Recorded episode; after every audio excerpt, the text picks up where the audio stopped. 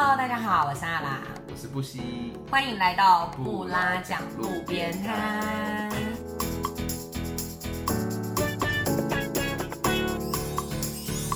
我们是两个爱旅行也把旅行当做职业的领队。没事，欢迎来到路边摊坐坐。听听我们分享世界各地的爆笑感人故事。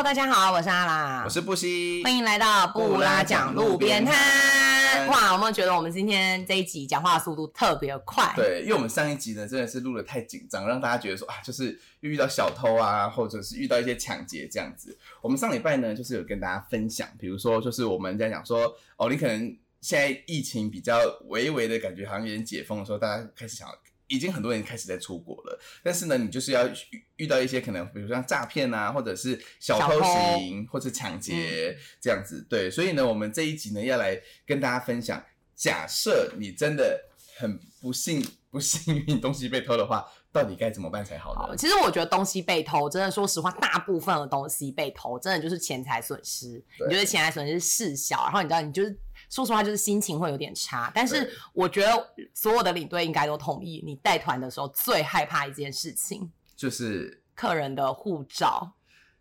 这我跟你讲，心真的会很凉。对，就是如果客人的护照遗失，或者是不见，或者是他不知道在什么时候，就是就是反正不见了的话，就是。整件事情，我觉得领队不只是游客会很大受心情的影响，然后我觉得领队也会真的是头很大。对，因为其实像阿伟刚刚提到，比如说像钱财，我自己如果听到客人东西不见，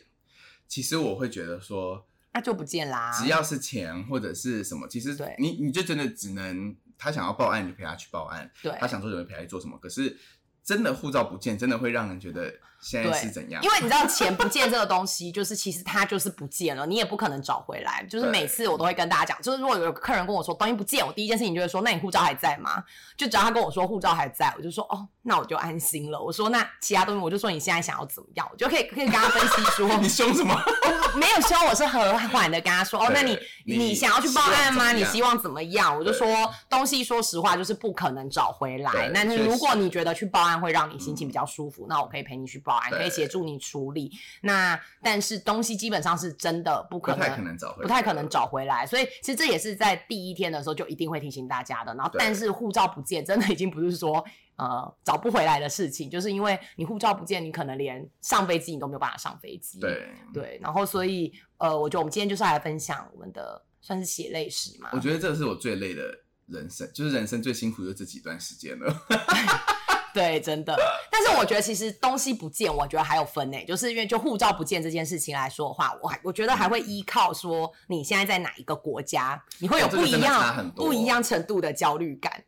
对，没有错。因为其实像假设说我今天是在美国好了，因为美国就是一个国家嘛。说实话，在美国境内。不太需要用到护照，就是你做任何事情都没有人会看你的护照。对，然后可能就是台湾在美国又有比较多个办事的地方，对，所以可能就算我现在不管是在东岸，或是我现在是在西岸，就是可能你都可以找得到一些台湾驻外的一些单位，就是可以协助你去处理。然后我觉得有一些国家，就是你真的如果你护照不见，就你就会很心凉。像我自己的第一名，我觉得如果客人护照不见，我会很心凉的是俄罗斯。我听到都凉了。对，因为俄罗斯像我们一般入境的时候，就是它会有。呃，给你一张小小的一张单子，然后那张单子通常就一定是跟你的护照会夹在一起，因为你不大可能另外收那张单子啦。所以如果你护照不见的话，基本上你就是连入住饭店都没有办法入住，就是你不要说移动了，不要说跨国界的移动，就是你连饭店入住他都不会给你入住。因为俄罗斯我觉得是一个，我我们之前好像有一次跟大家分享，就比如说全世界最难办的护照的呃签证的前几名，俄罗斯绝对是。我觉得以台湾来说，应该算是真的前，就是非常前面的。因为俄罗斯其实，我觉得它在这个国家本身，我觉得控制游客其实是蛮蛮蛮怎么讲，就是很精准。很精准。对，今天在哪里面在哪，他都知道你对，可。能可能是国家太大了啦，所以就是你要每一次要入住饭店，其实呃领队都一定会跟你收护照，然后会跟你收，就是你入境的时候他会有一张小白单，那这些东西就一定都要有。所以如果你护照不见，已经不是说哎我能不能回国，或是我等一下能不能继续行程，就是他连找一个地方给你住都没有办法，都没有办法，因为饭店就不会让你 check in，饭店就会说那你的这个资料在哪里？所以只要是在像俄罗斯这个地方，如果客人护照不见，我真的是。你只能在红场搭帐篷给他睡。真的是就很麻烦，真的就是会很麻烦。对，我觉得这真的是太可怕，因为我觉得，我觉得俄罗斯它还有一种就是，也最近应该这话题大家很敏感，就可是事实上这它真的是一个我觉得蛮不能讲不苟言笑，可是我觉得它真的非常的做事情就是一蛮一板一眼的，嗯。就你有就有，没有就没有，你没有就是你他没有那种，他特就是有，没有我觉得模糊的地方。我觉得有时候游客可能就会说啊，你就去跟他说一下啊，我们就是同其他一起来住的那个人也都有有这些证件，他就会跟你说不行，对，就是不行就是不行，所以我觉得还是会有分国家，就有一些国家像刚刚说到的，可能美国你就会觉得啊不见了，你就觉得哦好不见了，我们就是处理它。可是你会觉得整体而言比较方便，但是像有一些国家，就是像可能像俄罗斯或者是像之前我们的摩洛哥，我觉得你护照不见也很麻烦。啊我跟你说真的，因为我觉得，因为摩洛哥蛮特别，因为它它其实，在政治上来说，我觉得它是。呃，跟台湾并没有任何友好的关系，这样子，所以呢，它其实摩洛哥就是你在入境的时候，你的护照里面是没有任何就是盖章的，嗯唯一可以证明你是一个外国人进来摩洛哥的，就是他会给你一张 A 4的纸，然后上面写了一堆阿拉伯文，你也看不懂。那简简单来说，就是上面会有你的一个入境的编号。那你进去每一个饭店的时候，你都一定要有那个编号。所以如果你没有的话，你基本上你根本不可能会有任何饭店收你，因为他们会觉得你就是一个可能非法法的人。对对哦，大家可能会觉得，如果有去过摩洛哥，为什么我没有那个编号？因为你的那张编号那张 A 四纸在领队身上，对，所以领队领队会很紧张，就是有像这样子的呃证件问题。所以我觉得像我们刚刚举到的这些例子，我觉得它可能有点极端啦，就是你会觉得说。真的就是在那个国家，它可能本身对于游客的一些政策，或者是对于旅游的一些规范，就是其实如果你没有护照，作为一个外国人，你在那里会很麻烦的这样状况。可是有另外一种状况，就是我觉得如果东西不见，你真的也会很烦，就是要跨国旅行的时候，你的行程要跨国。因为有时候我们可能在欧洲的境内可能会坐飞机或坐火车，嗯或者是什么。其实过边界的时候，偶尔其实会有警察上来查你的护照，这样子。对其实这个真的就非常非常非常的麻烦。如果你没有一个可以证明自己是谁的话，嗯，对，所以我觉得只要有遇到跨国旅行，然后客人这些证件不见的时候，真的是一个头两个大。可是你自己有相关的经验吗？太多了，其实有太多，有多到我就是 一瞬间说不出来。可是我觉得呢，就是我印象很深刻，就是那一天呢，就是我跟我的我带一个北欧的一个极光的这个团这样子，结果呢，就是就是我们就是有一天晚上我们会从那个瑞典就是坐跨夜的火车，嗯就一路往北边坐，坐到芬兰嘛。那坐在那一段路上的时候呢，就是在芬兰的时候，突然一下船的时候，就是我的团员就跟我说：“不行，我跟你讲一件事情。”我说：“怎么了？”因为他表情很凝重，嗯他说：“我已经找了两天了，而且我非常的确认，就是我的护照真的不在我的行李箱里面，也不在我的包包里面。”这样，然后我就这样眼睛看。他为什么找？了两天才跟你说？对，这是我第一个问题。一般人不是忙就会讲，对啊，所以想说，为什么你现在才跟我讲？可是 anyway，所以我们就推论他应该是在瑞典的时候，护照就不知道在哪里，就已经消失了。这样，可是那时候我们在芬兰，而且我们在芬兰只待一个晚上，就是住完极光小屋，我们隔天就要坐飞机去去 Oslo 嗯这样子。所以那时候我们就想说，怎么办？这样子。可是呢，因为如果说有去过北欧的朋友，尤其是在冬天，因为看极光都在冬天，就有去过北欧的朋友就知道，它是一个移动极其不便的一个地方，就是全都到处到处是冰跟雪，你不可能说你要去哪就去哪。嗯那我们那时候在芬兰的时候，其实我们已经在一个就是很小的小镇，就是已经不可能你开车回去赫尔辛基啊，或者是这种首都办这种，完全不可能这样。所以那个时候呢，就是我就想说，我应该怎么样让这个团员可以顺利拿到他的护照。可是呢，因为其实，在北欧三国，比如说像是呃瑞典就是斯德哥尔摩，然后就只有在首都嗯才有台湾的办事处任何地方都不可能跟台湾有任何关系这样子也没有人可以帮得了你。所以那个时候呢，我就在想，我们不可能回赫尔辛基，可是我们隔一天就要飞去挪威，这样挪威所以他一定要护照，不然根本上不了这台飞机。所以那时候我就在半夜清晨的时候呢，我就带着这个客人，然后我们就到芬兰的，就是冰天雪地里面找到了一个警察局，然后我们就在警察局里面报案。然后你知道警察就是芬兰人的，就是不苟言笑，对，就是每个脸都很严肃，然后清晨两点这样子，因为他是晚上才跟我讲，嗯所以呢，我们就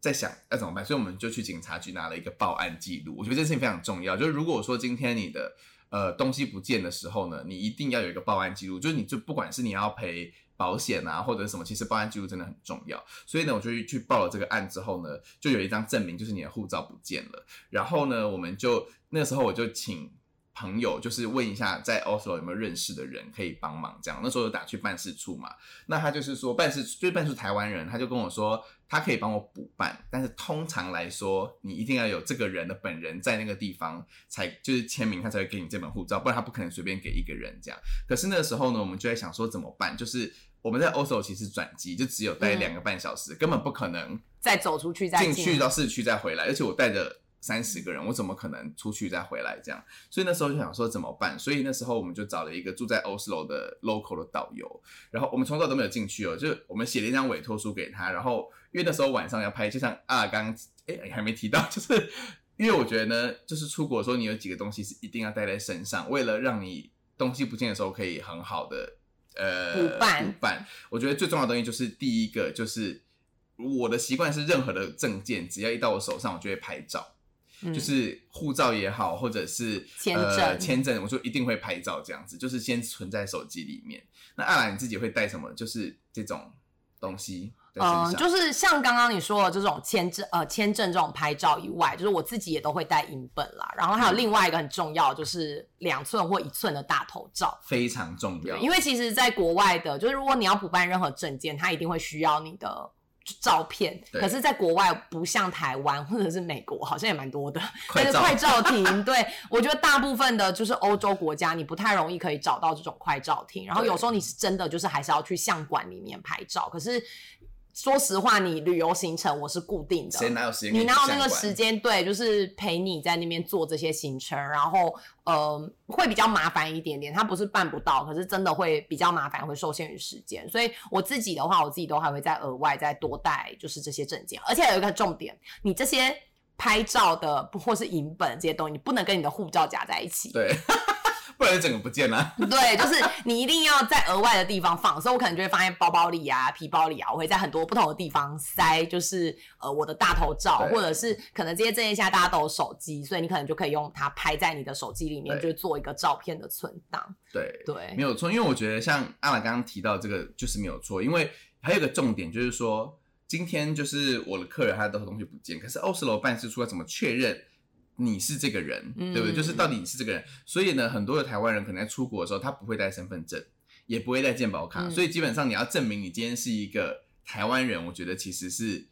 那个时候会觉得蛮可怕，就是你没有任何证件可以证明你是谁的时候，真的很可怕。所以那时候呢，就是我就请他，因为他没有带身份证跟钱包，他把它放在台湾这样子，我就请他就是打电话给他台湾的家人，然后帮他拍了照传回来之后，我就把这个传到那个什么，就是挪威的办事处这样。那你就想说，那大头照怎么办？我不可能现在拍了以后寄去 Oslo 吧，因为嗯护照后面一定要有你的大头照嘛。所以那时候呢，我就说来，我们我就去客人的房间，我说找一个白墙帮你拍照，我们就在白墙前面，然后就帮他拍了大头照，然后我帮他拍完之后，他给他看说你今天你觉得这样可以吗？他说可以美肌吗？我这样打的。我说现在不是美不美肌的问题，所以呢，那时候我就把他的照片传给了在欧斯欧首这个台湾的导游，导游然后他去帮我洗出来之后拿去给办事处这样子，然后就签了一张委托书。最后呢，就是我们在欧洲转机的两个半小时里面，这个导游就在机场等我们，就是把护照给我们。你知道那时候真的会觉得。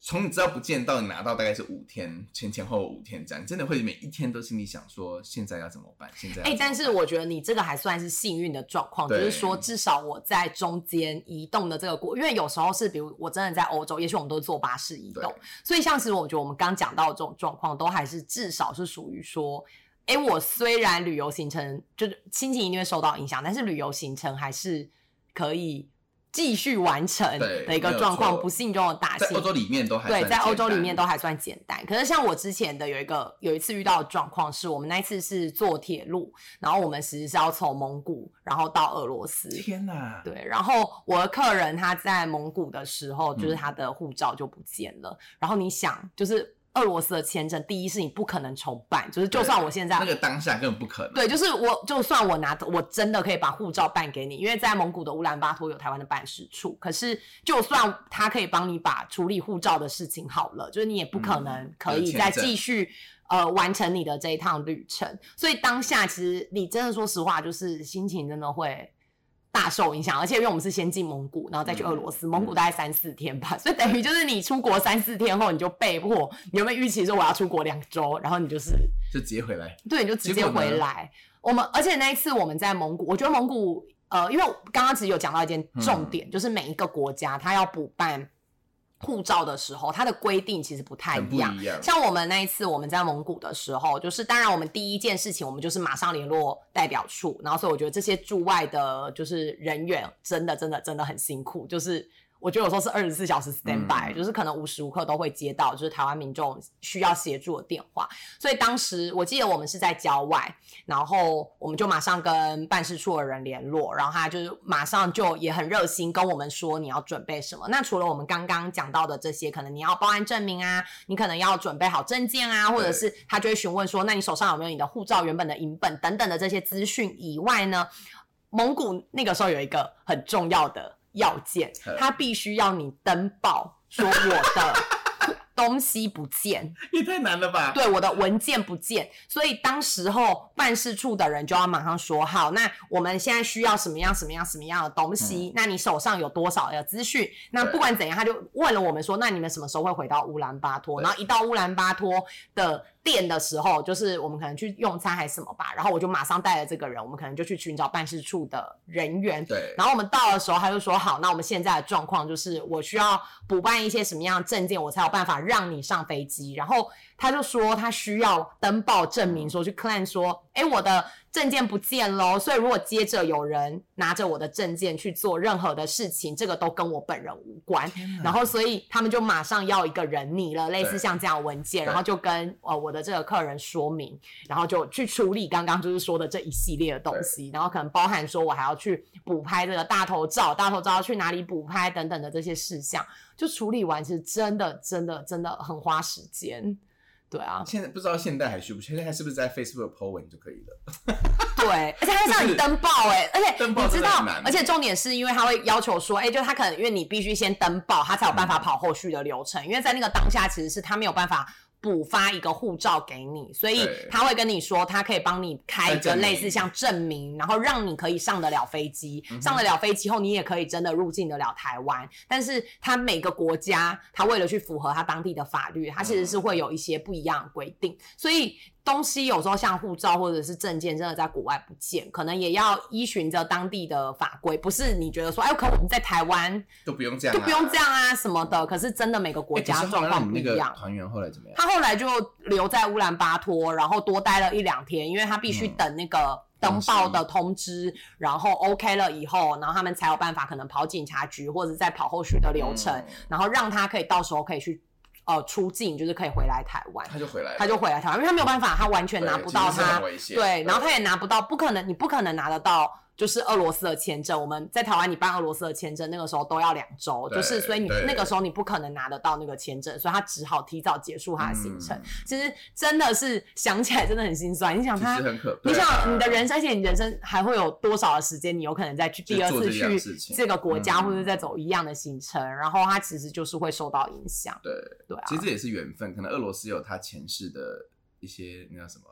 结束，哦，呃但是我跟你说，他们真的蛮衰的，因为那一次就是他们其实是一对母女，对然后妈妈的护照在蒙古不见，嗯然后所以后来就只剩女儿继续跟着我们完成行程。对，然后女儿就是，哎，大家还记得我上一集说，看着那个 Find My Phone 手机在红场，就他女儿、啊，对，就是他女儿。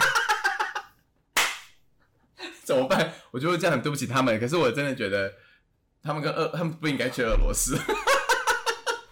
是同一对母女。真的哦，哇好辛苦哦。对那那一团你应该心力交瘁吧？但是因为他们都他们人都很 nice 啦，所以我觉得他们也可以理解说我们已经尽力协助了。因为我真的觉得大家有时候在国外，呃，我觉得这种东西不见一定会很影响心情。可是我觉得希望大家也要知道说，就是当你这些东西不见，说实话，领队一定比你更焦虑。如果你是参加团，对，领队一定比你更焦虑。然后我觉得一定也要理解驻外的这些人员，他们比你还想要更帮助你赶快。嗯不管是早日拿到你的证件也好，或者是帮助你尽快回到台湾，就是去处理后续的事情也好他们其实真的都比你想象中的还要努力。对对，所以我觉得大家还是要就是要心平气和的去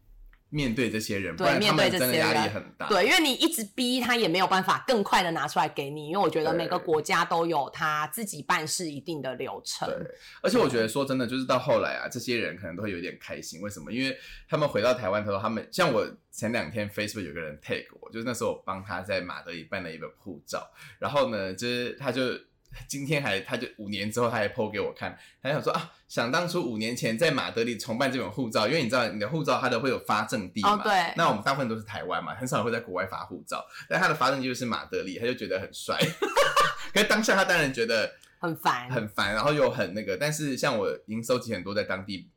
发照，比如说巴黎啊、马德里啊，然后 Oslo 啊那种，就是很多。那我觉得其实就是还是要跟大家讲，就是你在发生这种事情的时候，当然都很紧张，然后你自己每个人都很、都会很急这样。但说真的，就是。先把事情解决，然后可以顺利的回到台湾。我觉得台湾比都是任何事情都还要重要。说真的，对对对啊对，而且其实你刚刚你也讲到一个很重要的事情，就是其实有时候在国外我们发生这些事情的时候，其实帮助我们的人嗯就是可能是当地的导游对，或者是当地中餐馆的老板，哦中餐馆真的很重要，要多认识几个。对中餐馆的老板等等的这些人，其实他们都是真的可以帮忙大家的人，所以我觉得大家也是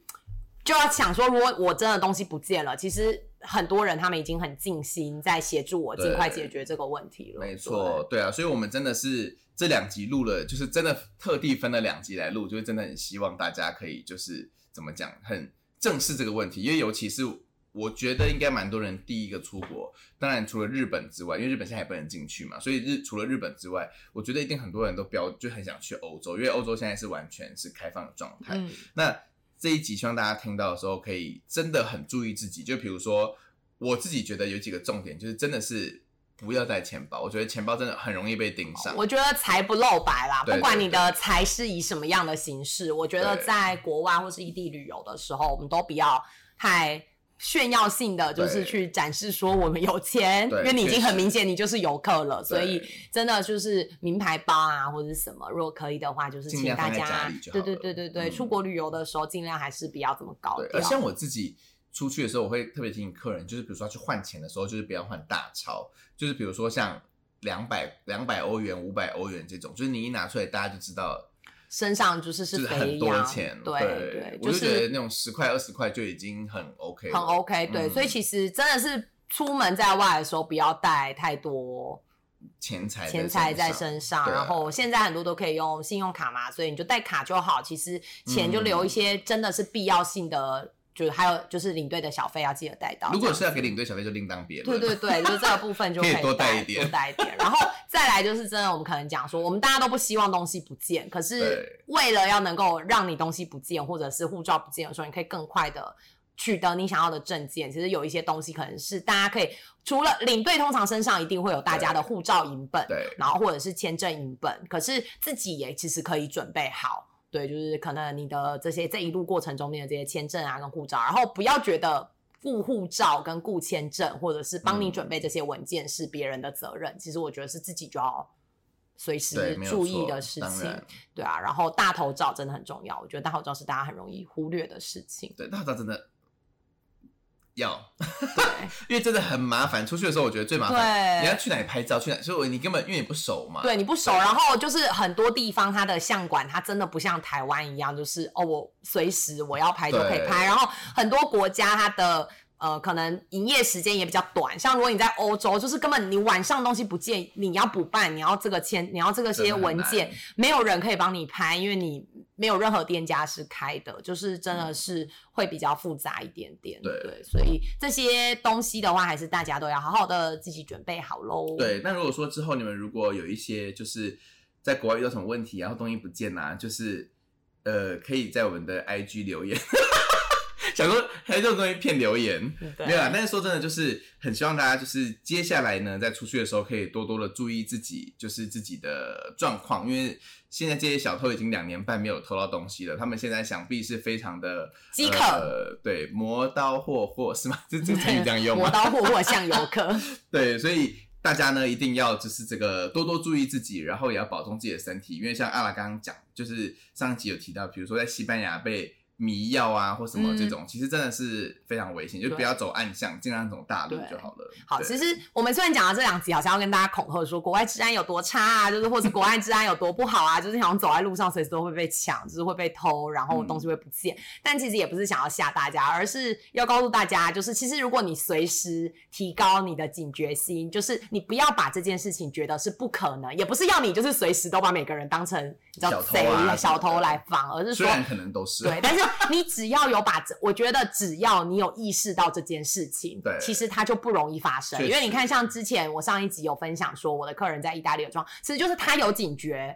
所以当他遇到这个状况的时候他马上就可以，反应然后他也有更高的机会可以保护自己的就是财务，就是不会有太多的损失。所以我觉得重要的是大家要有这个意识，对去保护自己的东西，跟去注意周遭的环境。那只要能够有这样子的意识，我觉得就可以很快乐的享受自己的旅程。没错，祝福大家呢，在这个疫情过后出国的时候都可以平安、健康、开心。对，然后我们都不要遇到什么小偷，或者是呃遇到这些东西不见的事情。但是也是要提醒大家，如果东西不见，真的不要紧张，跟不要慌乱，因为会有很多人，还是就是这些可以帮忙然后这些驻外的人员，他们也真的，我遇到的经验是我真的觉得他们非常的辛苦，但是也很努力的在协助大家。所以，那我们这一集的布拉讲路边摊，非常寓教于乐，对。祝福大家。然后我们今天就到这边结束喽。那我们就在下一集再见了。然后之后的话，我们可能也会再录一些跟旅游有关的事情。然后，如果大家有特别想要听的国家，就也欢迎大家可以留言告诉我们。那我们就会再把它排进我们的 schedule。但是可能有时候会需要排成一下，像这个这两集我们录的东西，其实是第一季的时候，Tina 就跟我们说，对，排到第六季了，我们真的很红哎、对。搞不好播出是第七季了。真的。所以大家呢，还是欢迎大家留言告诉我们你想听的主题，或者是你还想要听，你觉得如果像我们这两集分享这种你觉得比较实用的东西跟主题是你有兴趣的，也欢迎大家再告诉我们你想要听的故事或者是类似的主题是什么喽。那我们就不拉讲路边摊，下次见，拜拜拜